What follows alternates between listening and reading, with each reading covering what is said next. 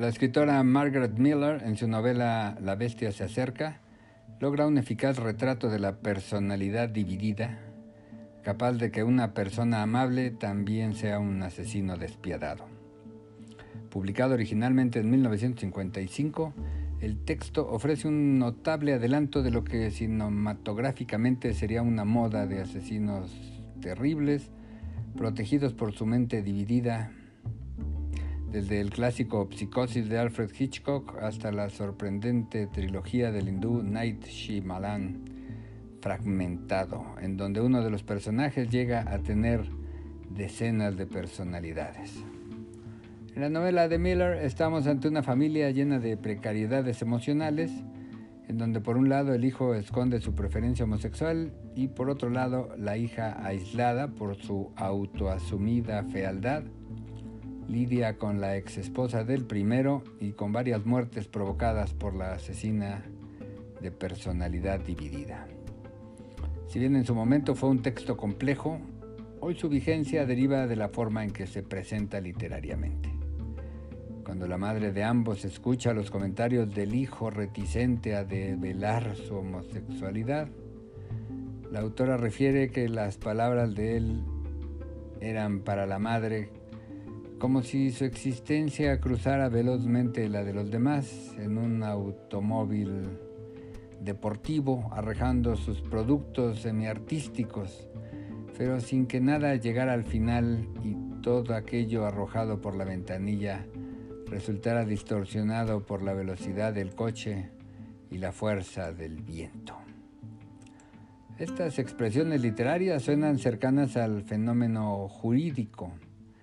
donde dependiendo de quién lo mire o lo padezca, la ley termina por ser algo que carece de sentido. ¿A quién favorece un texto legal bien hecho, con teorías modernas, de avanzada? ¿Cómo vive el desarrollo de un procedimiento legal juzgador? ¿Hasta dónde logra entender el ciudadano envuelto en un juicio la diferencia entre lo justo y lo legal? Ya que desde la perspectiva de infraestructura estatal,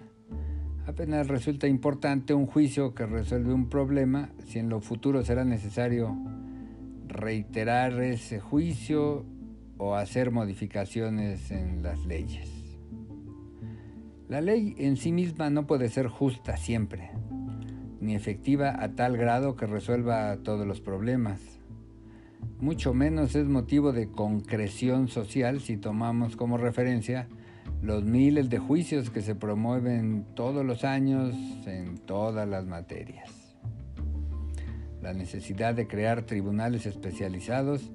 evidencia que los conflictos cada vez son más complejos y que los juzgadores cada vez necesitan saber más de una menor porción de las leyes y de sus procedimientos para que sean cumplidas aquellas. El fenómeno jurídico termina por ser como este pasaje de la novela de Miller, donde los personajes apenas comprenden el significado de los hechos y terminan por ser, como dice la autora, actores que permanecen en el escenario, pero que han olvidado el texto mientras que la escenografía ha sido desmontada porque no hay público que mire el espectáculo del conflicto humano que intenta someterse a las leyes y sus errores o aciertos.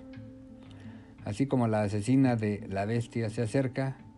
quien utiliza la verdad como primera manera de atacar a sus víctimas, revelándoles aspectos de su vida que desconocían o que preferían evitar conscientemente para después agredirlos físicamente, de igual manera puede establecerse que las leyes y los juzgadores parecen no estar capacitados para enfrentarse a la verdad final de todo sistema de justicia, que únicamente resuelven los síntomas y no la causa del conflicto humano y la imposibilidad de que una sociedad logre funcionar con base en esas leyes que, como si fueran de una personalidad dividida donde una parte ataca a la otra, parecen ser la única respuesta para intentar lograr el menor conflicto social. Esto obliga a establecer el valor social de las leyes, sin duda útiles para mantener un precario y parcial orden, parecen contener solo la intención irrealizable de lograr del hombre y su sociedad una entidad donde reine el orden general y la realización individual. La respuesta parece darla uno de los personajes de la novela al referir a la madre de la hija víctima, siempre se sentirá estafada si le da valor a lo que no lo tiene. ¿Qué tiene más valor? ¿La ley o la persona? Gracias y hasta la próxima.